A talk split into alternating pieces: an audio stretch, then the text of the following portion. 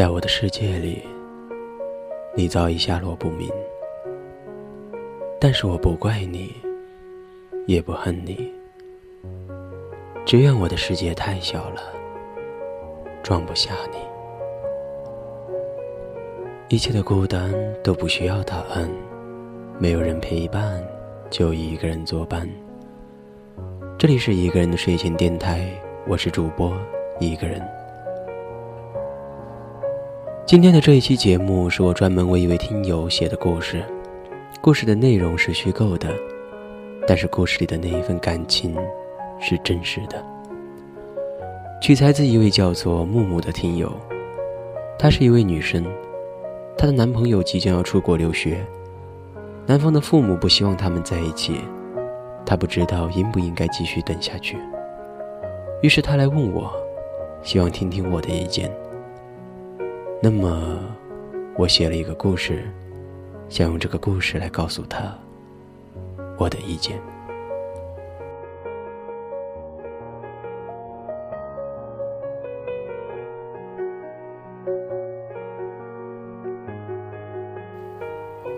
二零一七年五月二十一日，离开的那天，我对木木说：“你一定要等我。”她是个有点傻傻的姑娘，就像她的名字一样。两年多了，她不停的给我写信，信纸已经塞满了整张抽屉，每一封的结尾都只有两个字：等你。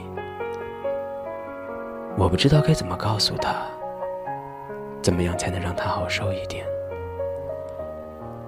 也许我可以继续的装下去。也许时间长一点，他就会忘了我，和别人在一起。不，不可能的。他是木木。二零一七年五月二十三日，我写了一张请柬寄给他。能够想象得出，当他看到这张请柬的时候，会是怎样的伤心欲绝。但是。但是没有办法，这个世界就是这样。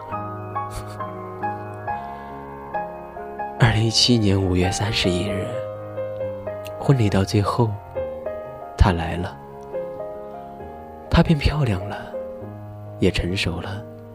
她对我笑，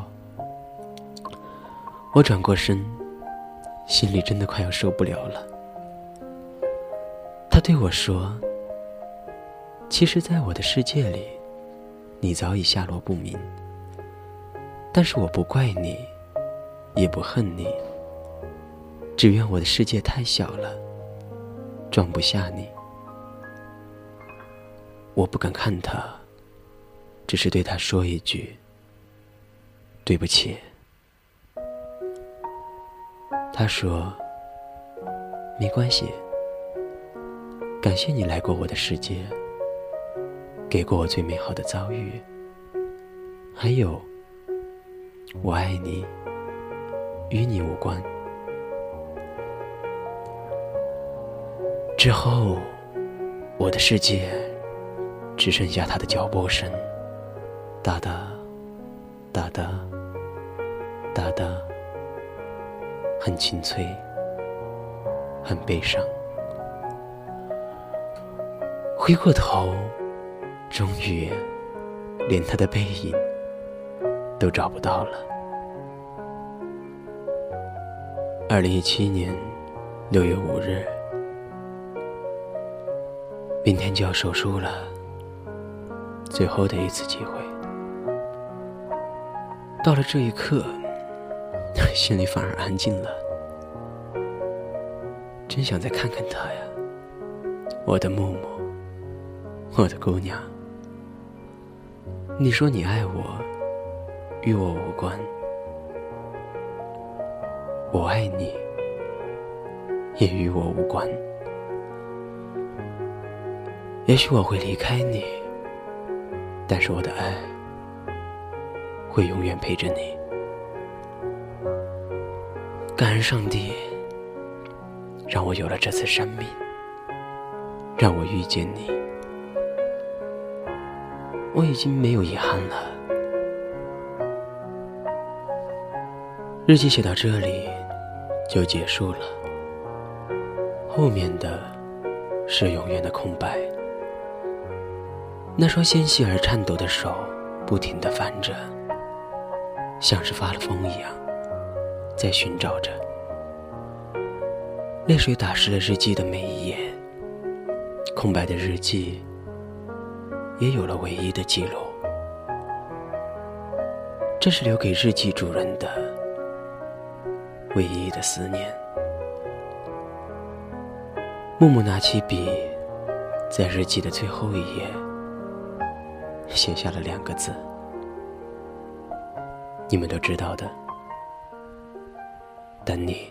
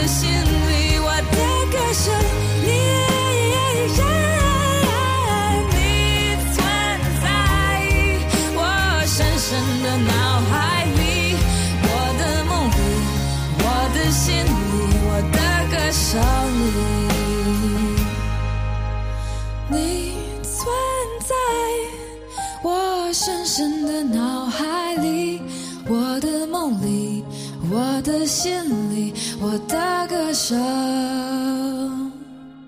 里。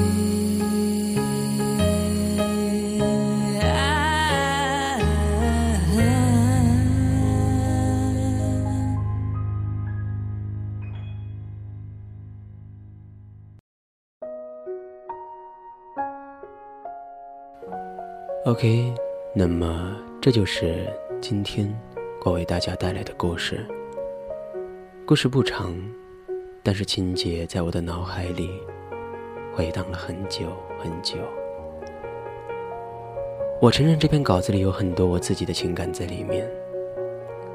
我把我自己当做木木，也把我自己当做那个男生，甚至把我自己当做那本日记本。其实这篇稿子想要表达的，只是一种莫名的情感，一种真挚的、很纯粹的情感。